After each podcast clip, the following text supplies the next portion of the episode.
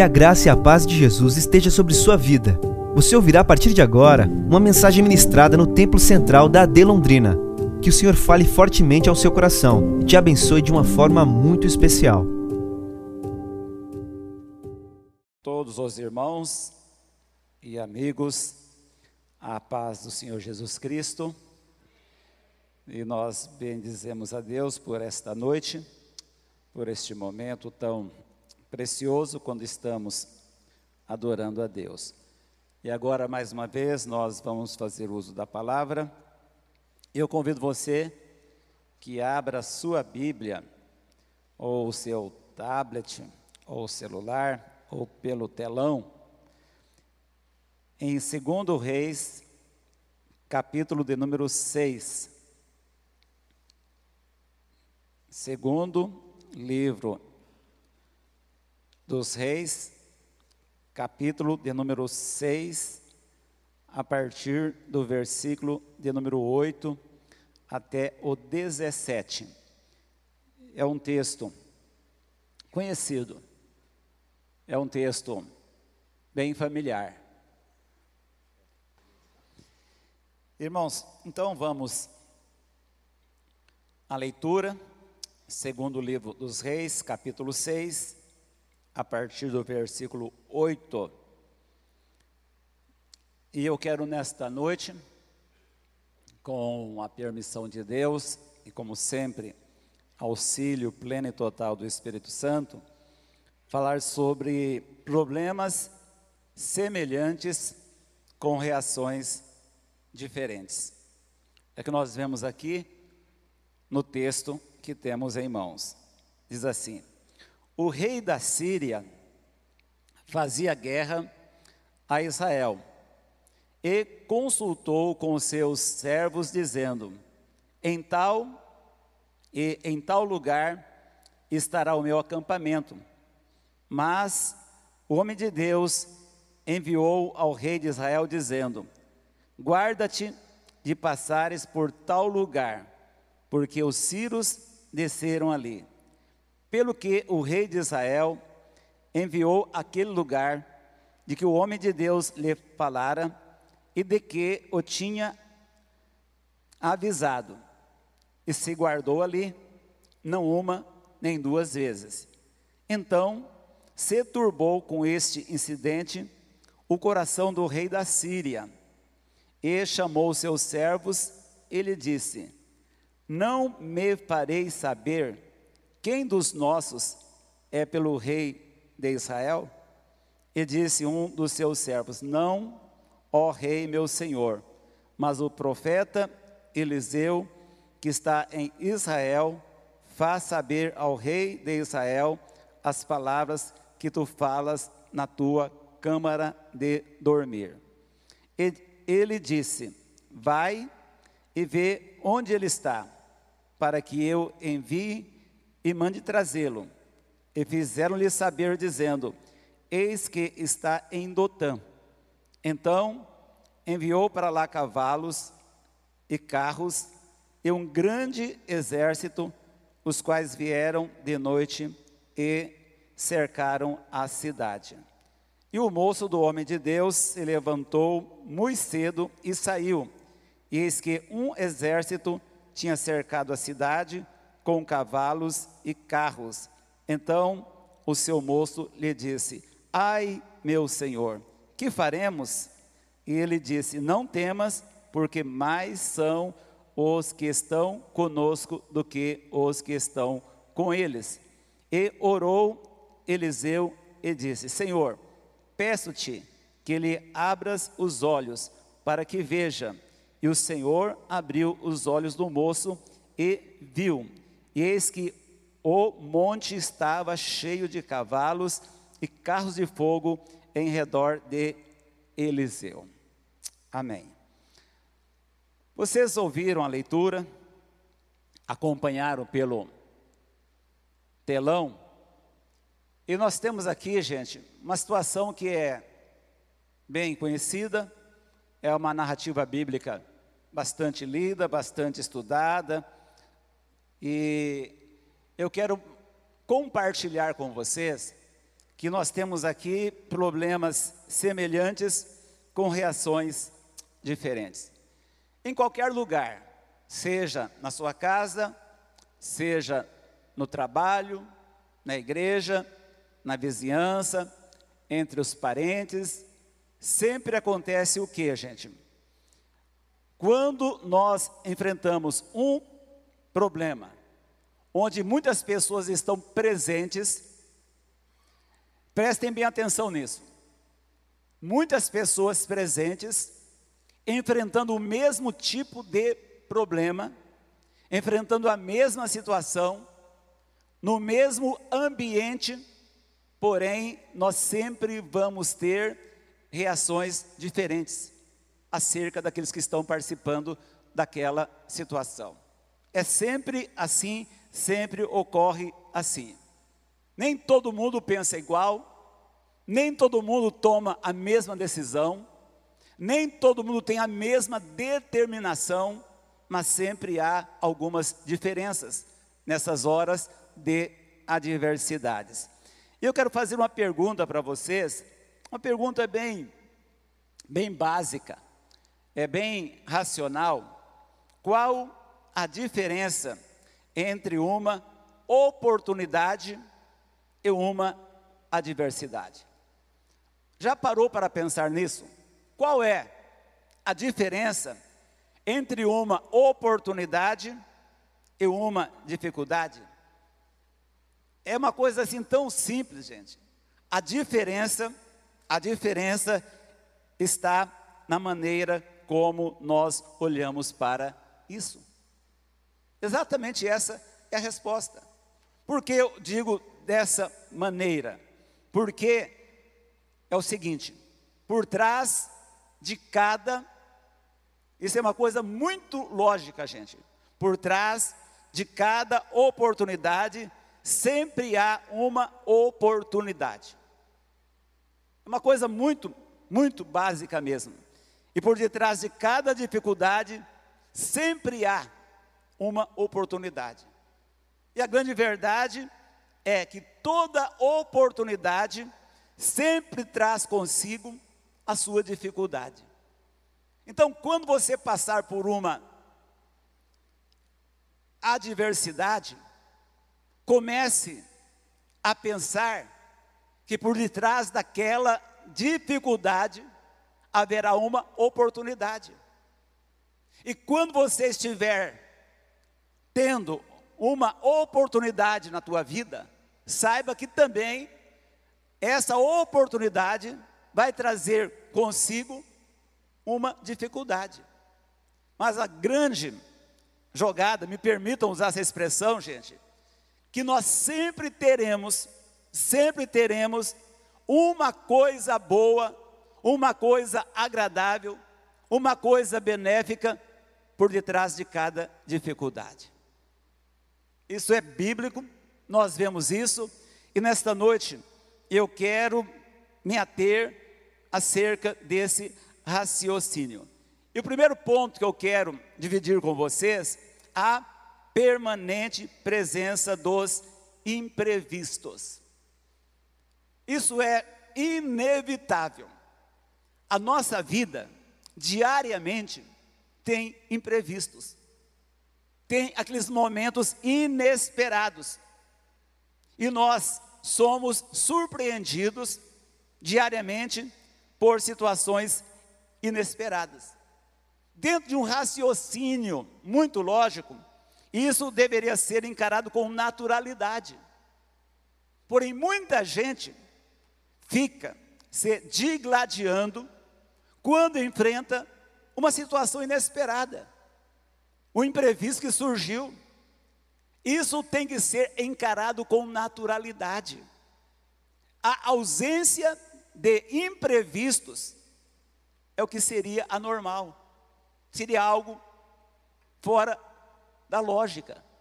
Então, todos nós aqui teremos dia após dia situações inesperadas e elas virão naturalmente. Elas não baterão a tua porta, chegarão, invadirão a tua casa, a tua vida, E uma coisa também que eu sempre falo: o amanhã é um enigma. O amanhã é uma incógnita. Ninguém sabe o que virá amanhã. Ninguém sabe o que acontecerá amanhã. A gente faz as programações, os nossos planejamentos, e aí entra aquela questão: ah, eu tenho um plano A. De repente criamos um plano B, prevendo que esse plano A não vai funcionar. Aí já deixamos um plano B engatilhado. Então todos nós vivemos assim. A cada dia com a sua luta, a cada dia com o seu embate, a cada dia com o seu dilema. Então, nós teremos a vida toda os imprevistos. Outra coisa interessante que nós olhamos aqui na Bíblia, acerca disso, Eliseu, ele teve o que, gente? Um imprevisto. Só que esse imprevisto na casa de Eliseu não desmontou ele.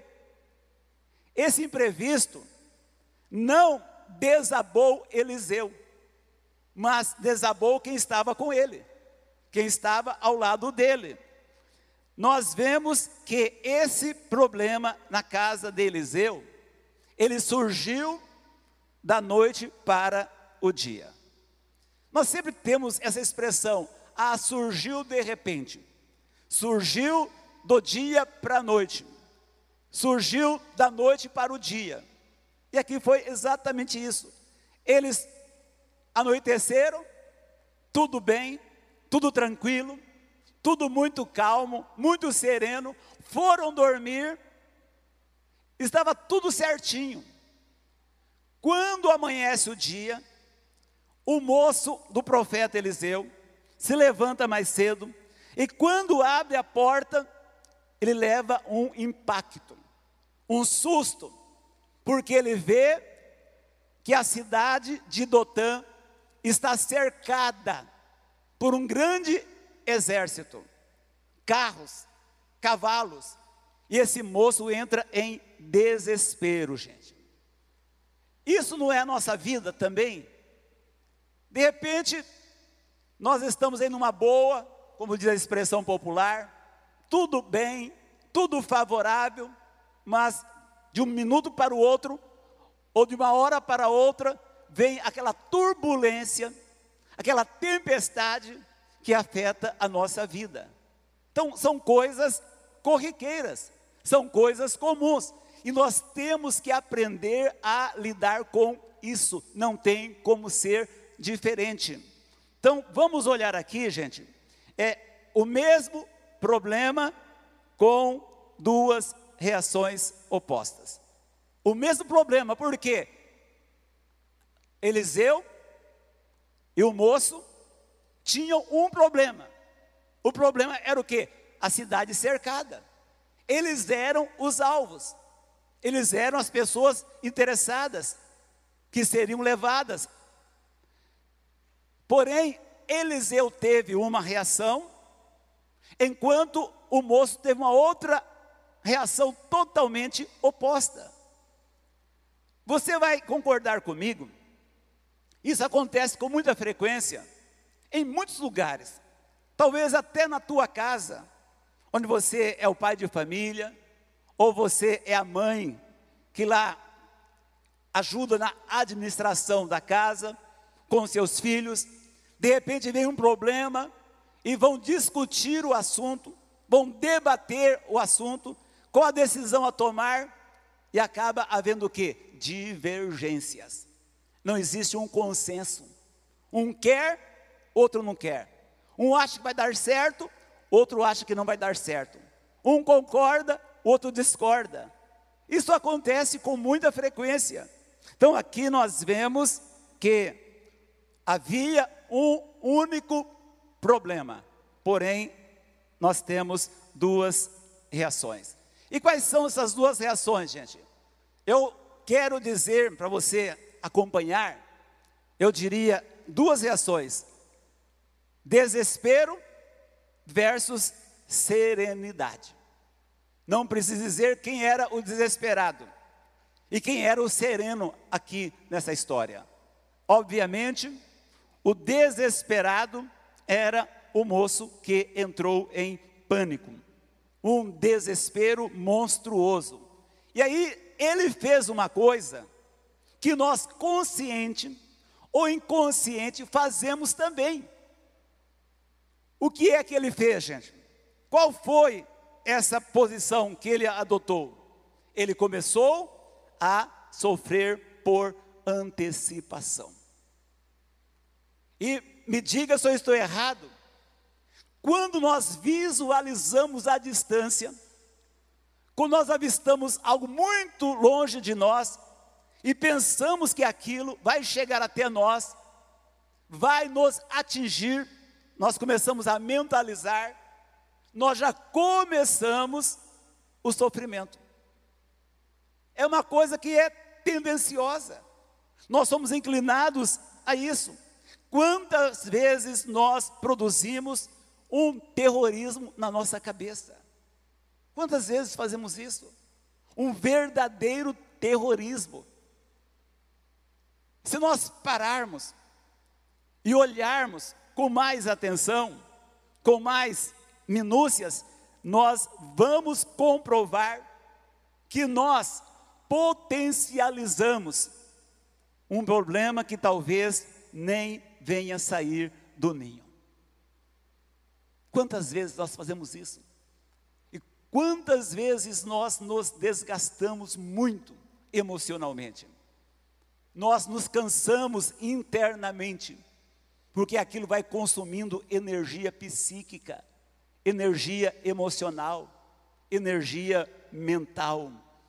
Então nós, com o nosso próprio ser, fabricamos e potencializamos problemas para nós mesmos. Quando na verdade, isso talvez nunca venha a acontecer, nunca venha a ser consumado. E aí nós temos de vez em quando algumas expressões de pessoas que dizem assim: o meu problema é muito grande. E alguém chega a dizer: o meu problema, ele mede mais de um metro. Vou concordar com essa pessoa. Seu problema mede um metro, vamos usar essa figura aqui. Quantas vezes a pessoa que tem um problema, que mede um metro, ou tem o tamanho de um metro, ele transforma esse um metro em dez metros de problemas. Quantas vezes fazemos isso? Nós acrescentamos muitas vezes mais aquele problema na nossa cabeça, no nosso imaginário, na nossa concepção. Então eu quero que você atente bem para uma coisa. A fatalidade, aqui no caso, mentalizada pelo moço, tinha chance zero de acontecer. Isso eu digo, e vocês viram, ouviram a leitura. Qual era a chance de Eliseu ser preso? A chance dele ser levado como prisioneiro? Zero.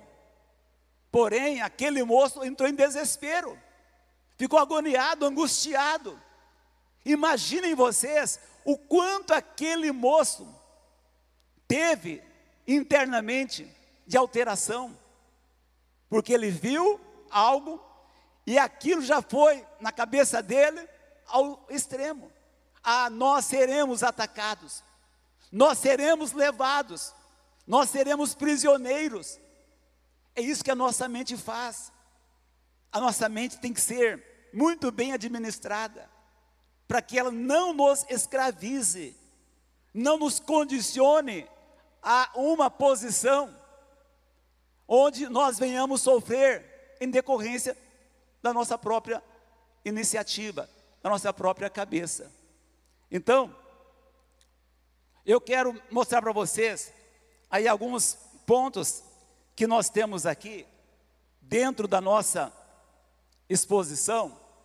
Moisés, então, como é que nós devemos viver?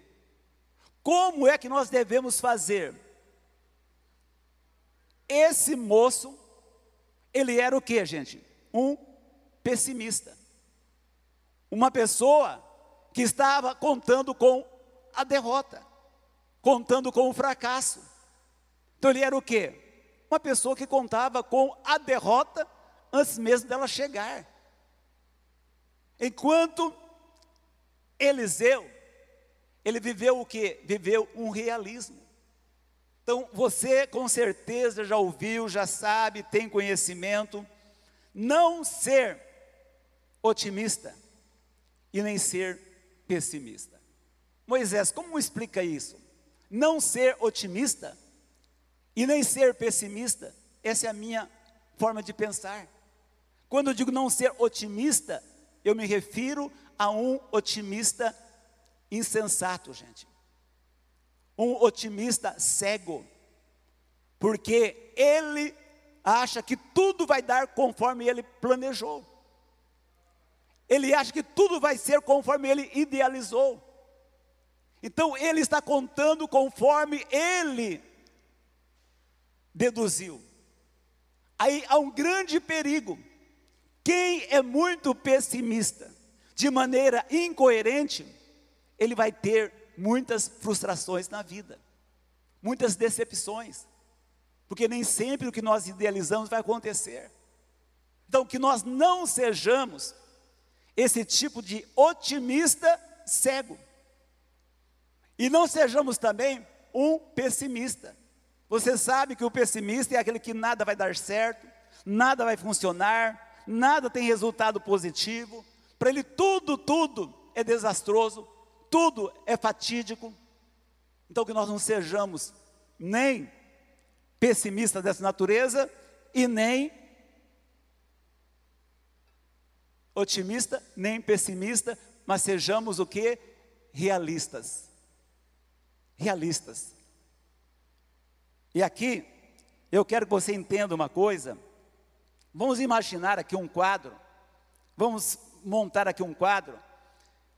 Um otimista e um pessimista à beira-mar, esperando embarcar. E aí o otimista olha para o mar e diz o seguinte: Nós vamos viajar, nós iremos embarcar.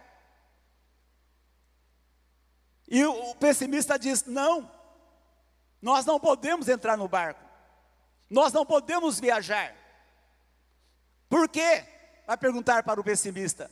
Ele vai dizer: porque está prevista uma grande tempestade, a maior da história. Então, o pessimista é aquele que já prevê que vai acontecer algo fora do comum, que vai atrapalhar sua vida, prejudicar seu cotidiano. Enquanto o pessimista, gente, é aquele que fala assim: vamos entrar no barco, vamos em frente, vamos embora. Aí, se for algum crente, aquele bem estabanado, ele vai dizer: vamos entrar no barco, vamos pela fé. Aí eu pergunto para você, raciocina comigo, qual está certo? O pessimista, que não vai entrar no mar, porque está prevendo uma grande tempestade, ou o otimista, que vai dizer: vamos entrar, e vamos encarar, vamos em frente. Na sua concepção, quem está certo e quem está errado?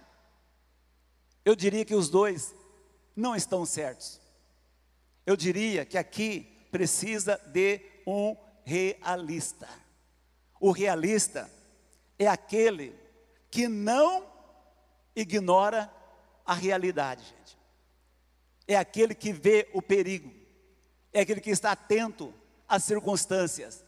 Então, o realista vai dizer: nós vamos ajustar as velas do barco para uma eventual tempestade. Caso venha uma tempestade, um vendaval, nós estaremos preparados para o enfrentamento. Então, nós precisamos disso na nossa vida. Realismo, realidade, pé no chão, cabeça no céu, sim. Aí, quando nós olhamos para essa história, que nós acabamos de ler aqui, eu atento para duas coisas importantes. A primeira delas, quando esse moço se levanta, quando ele abre a porta ou abre a janela, ele se depara com aquele cenário que é assustador. E esse moço entra em desespero. Eu peço para colocar no data show para nós o versículo de número 15, por gentileza, versículo de número 15.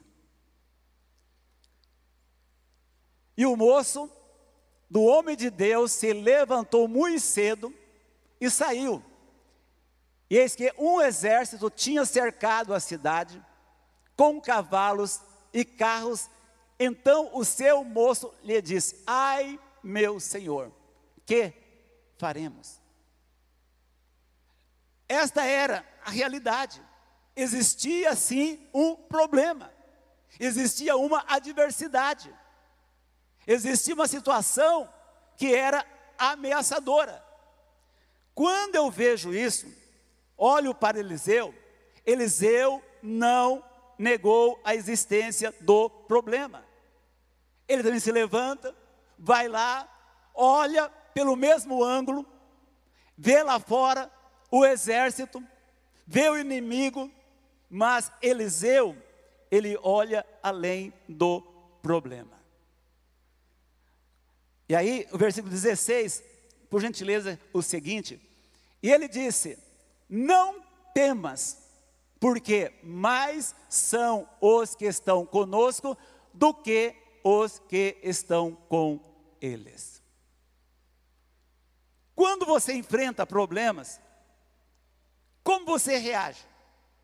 Como você encara? Será que nós, quando vemos um problema, nós fixamos o olhar no problema, centralizamos o olhar no problema e não vemos mais nada? Será que o nosso olhar fica reduzido ao problema? A grande verdade é que nós muitas vezes fixamos o olhar na porta fechada e não enxergamos a porta que foi aberta por Deus. Quantas vezes fazemos isso? Aí começamos a lamentar, começamos a reclamar, começamos a murmurar. Então aqui está dizendo, Eliseu afirmando, muito mais são aqueles que estão conosco do que aqueles que estão com eles. E a pergunta do moço seria a seguinte: mas eu não estou vendo nada, eu não estou percebendo nada, não estou enxergando nada. Nós precisamos, necessitamos de mudar a nossa forma de olhar. Deus, Deus jamais será negligente. Deus jamais será descuidado. Deus não tosqueneja, Deus não dorme, e Deus vai cuidar de cada um de nós. Deus vai dar assistência permanentemente.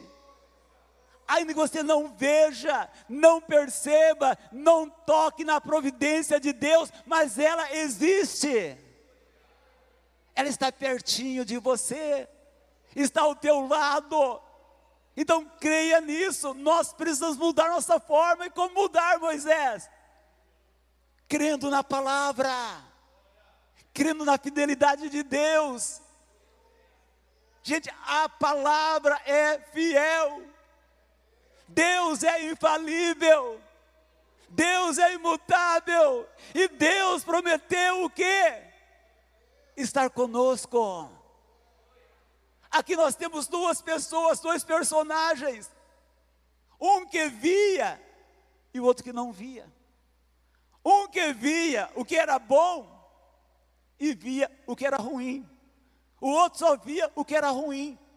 Eu pergunto, em qual classe você está? Você vê os dois lados, o bom e o ruim? Ou vê só o lado ruim? ou supostamente Quem sabe só vê o lado bom. Quando vive talvez naquela ilusão que muita gente vive, quando não existe uma realidade.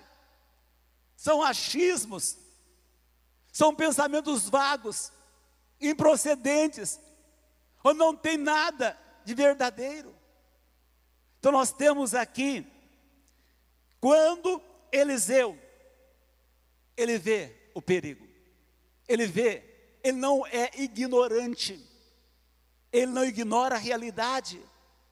Quanta gente, você sabe, não estou aqui censurando, estou apenas expondo um, um pensamento. Quanta gente, em nome de uma fé cega, ele fala: esse problema não existe, quando na verdade está diante do nariz dele. Ignora uma doença que está no seu corpo, ele consegue ver, consegue apalpar a doença, e ele diz: Isso não existe, isso não é recomendável, isso não é benéfico. Nós podemos dizer o quê? A doença existe, a doença está aqui, é palpável, é tangível. Então o que nós podemos fazer? A doença ainda existe, mas ela vai desaparecer. A doença é real, mas Deus vai eliminá-la. Eu estou com a porta fechada, mas Deus vai abri-la. Então, sermos realistas é isso. Não sermos levados por emoções, porque nós não andamos por emoção, gente. Nós andamos por fé, por convicção. Precisamos sim de emoção, mas tem que prevalecer o quê? A convicção, a razão.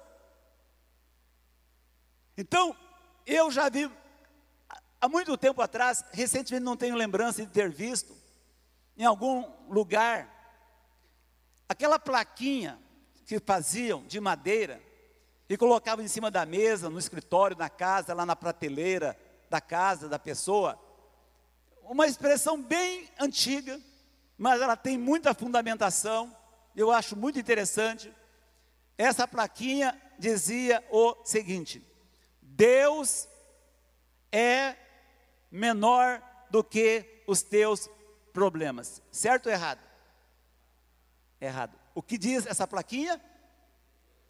Deus é maior do que os teus problemas. Então guarde bem isso, é uma verdade. Deus é maior do que os teus problemas. Se Deus é maior do que os teus problemas, significa que tudo vai ser o que? Subjugado por Deus, subordinado por Deus.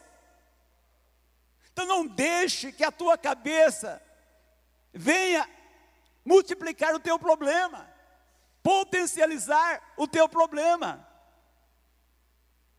Então, eu quero pedir para colocar um data show. E eu quero ser bem detalhista nesse sentido. Que Deus é aquele que está atento, está 24 horas por dia olhando para você, cuidando de você, guardando você. Nós falamos totalmente amparados pela Bíblia. O Salmo 27, e o versículo de número 3. Olha aí, ainda, aqui o salmista está usando uma expressão extremada, o pior imaginável.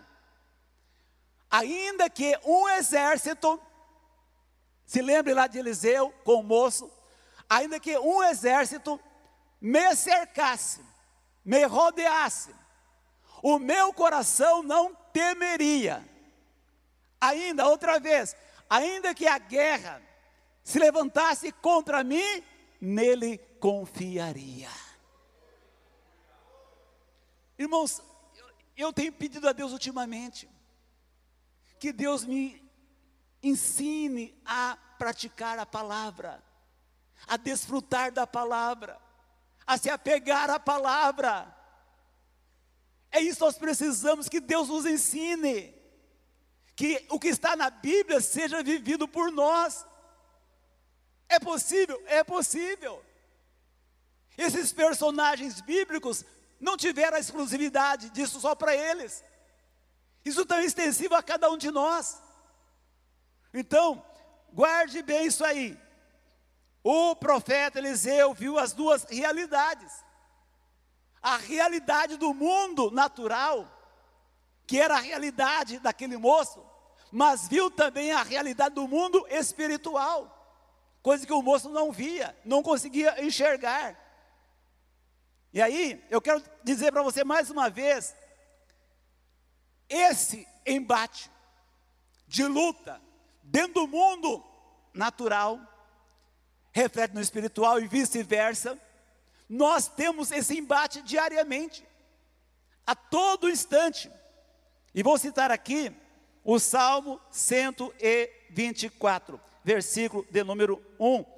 Você preste bem atenção, porque aqui tem algo muito valioso e eu quero que você consiga captar qual foi a intenção do salmista. E por sinal, o pastor Pablo fez aqui menção desse texto. Olha só, se é o salmista, é Davi, o rei de Israel, falando com a nação, como se tivesse ajuntado todo o povo, feito um discurso, feito uma exposição, e ele faz algumas indagações ao povo. Se não for o Senhor que esteve ao nosso lado, ora diga Israel. Versículo 2, outra condicional. Se não fora o Senhor que esteve ao nosso lado, quando os homens se levantaram contra nós, o que teria acontecido? Versículo 3: eles então nos teriam engolido vivos. Olha a grande realidade aqui, gente. O que Davi queria dizer? Qual era a indagação? Em outras palavras, o que teria acontecido se o Senhor Deus não estivesse ao nosso lado? Responda a Israel.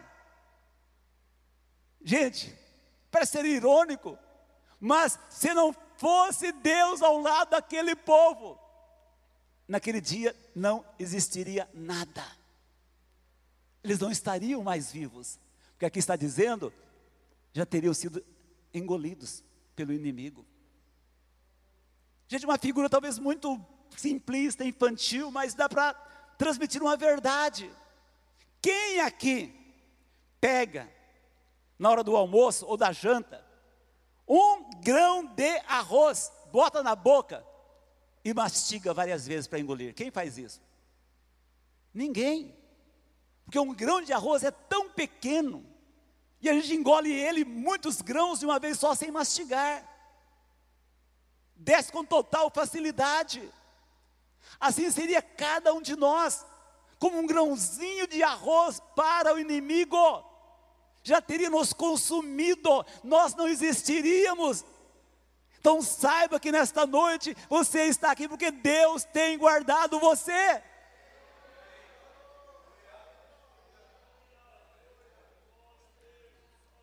Outra referência muito interessante, o Salmo 94, e versículo 16. Olha aí, olha que interessante. Quem será por mim contra os malfeitores? Quem será ao meu lado? Quem vai me defender? Quem? Quem se porá ao meu lado contra os que praticam a iniquidade? São perguntas feitas pelo salmista, indagações. Aí vem o versículo seguinte: Se, se o Senhor não fora em meu auxílio, já a minha alma habitaria no lugar do silêncio. Estaria morto. Olha, parece uma coisa simples, mas aqui reflete uma grande realidade para nós. O quanto nós somos privilegiados. Outra referência muito interessante, 1 João 4 e 4, que é muito conhecida essa referência. Primeira carta de João 4 e 4. Filhinhos, sois de Deus, e já os tendes vencido, porque maior, maior, maior é o que está em vós do que o que está no mundo. Gente, aqui nós temos uma preposição. O que está em vós, em vós significa dentro de você, no teu interior, na tua vida. Esse que está em você é maior do que aquele que está lá fora. Ele, Deus, é maior e Deus está em você. Então, outra coisa interessante aqui, dentro do nosso pensamento, se o Senhor não lutar a nossa luta, tudo é inútil, gente. Inútil. Coloca para nós aí o Salmo 127, versículo 1, que é muito conhecido. Todo mundo lê, fala, comenta. Olha aí, se o Senhor não edificar, gente, aqui é uma expressão genérica. Se o Senhor não trabalhar em nosso favor, não lutar em nosso favor, não pelejar em nosso favor, em vão trabalham os que edificam. Se o Senhor não guardar a cidade, em vão vigia a sentinela. Tudo é inútil. Não passa de cansaço, de enfado, de desgaste, de inutilidade, se Deus não estiver pelejando por você. Aí o versículo 2: Inútil vos será levantar de madrugada, se ralar, se desgastar, repousar tarde, comer o pão de dores, pois assim dá ele aos seus amados o sono. Enquanto você dorme, Deus está trabalhando por você. Enquanto você repousa, Deus está trabalhando por você. Gente, olha que coisa maravilhosa. Permanentemente incansavelmente, infalivelmente, Deus está o tempo todo contigo. E para a gente terminar, aí nós temos aqui uma ação que provém de uma reação. Que ação foi essa? Foi a ação proveniente de uma reação. A reação negativa do moço levou Eliseu a uma ação. Aquele moço reagiu tão negativamente, porém Eliseu não censurou, não condenou, mas fez o que? Tomou uma iniciativa. Numa primeira instância, gente, quando Eliseu se depara com aquele panorama, aquele moço desesperado, agoniado, achando que tudo tinha chegado ao final, a vida tinha terminado, nada mais se faria. O que foi que Eliseu fez? Segundo Reis 6 e 17. Ele fez o que? Orou. Mas orou para quê? Pedindo socorro? Não. Pedindo providência divina em favor da defesa deles? Não. Pedindo que Deus enviasse anjos? Não. Eliseu orou para quê? E orou Eliseu e disse: Senhor, peço-te que ele abras os olhos para que veja. Gente, parece uma coisa assim tão fácil, tão simples, mas é uma coisa maravilhosa. E o Senhor abriu os olhos do moço e viu, e eis que o monte estava cheio de cavalos e carros de fogo em redor de Eliseu. Gente, aquele cenário da cidade cercada, o exército violento, com cavalos e carros, aquele cenário não foi extinguido, não foi eliminado, não foi evaporado, mas o que está dizendo que já existia lá um outro exército, o exército de Deus, gente. Só que o moço não enxergava, ele não via. Então vejo que o moço, ele passa por um tipo de tratamento quando Deus abre os seus olhos. E para mim aqui é o ponto alto dessa ministração, gente. Será que nós não estamos com aquilo que precisamos à nossa disposição, diante dos nossos olhos, bem pertinho de nós, e nós estamos, quem sabe, afadigados, quem sabe inquietos, pedindo para Deus dar, para Deus conceder. E Deus está dizendo para nós: eu já dei, eu já concedi, já lhe coloquei à disposição. Então o que está faltando nesta noite é Deus abrir os nossos olhos. Gente, aqui nós vemos, já existia, já estava lá, mas aquele moço não enxergava. Então, ver o invisível só acontece quando Deus intervém, gente. Quando Deus vem, trabalha, abre os olhos, aí o invisível de Deus, gente, não é uma miragem, porque tem efeitos reais, enquanto a miragem não passa de efeito óptico. As coisas não foram mudadas. Nada, nada foi mudado somente a visão do moço. Talvez não precisa mudar muita coisa na tua vida. Talvez não precisa mudar muita coisa na tua família. Talvez não precisa mudar muita coisa no seu cotidiano. Talvez tão somente ter seus olhos abertos. Talvez seja só isso. Porque as demais coisas já estão providenciadas por Deus, preparadas por Deus disponibilizadas por Deus. Talvez seja tão somente você enxergar e se apossar, se apropriar. Então, eu quero finalizar, peço à igreja colocar-se em pé e guarde bem uma coisa: a adversidade do hoje é a causa geradora do testemunho do amanhã essa adversidade que você está enfrentando hoje, essa luta, esse obstáculo, vai ser exatamente daí que virá o seu testemunho no dia de amanhã. Não sei o que é, não sou Deus para saber, mas você sabe. Então, tenha certeza que aquilo que você está enfrentando hoje, amanhã será o motivo de mais um testemunho na tua vida. Pastor Elias, por gentileza.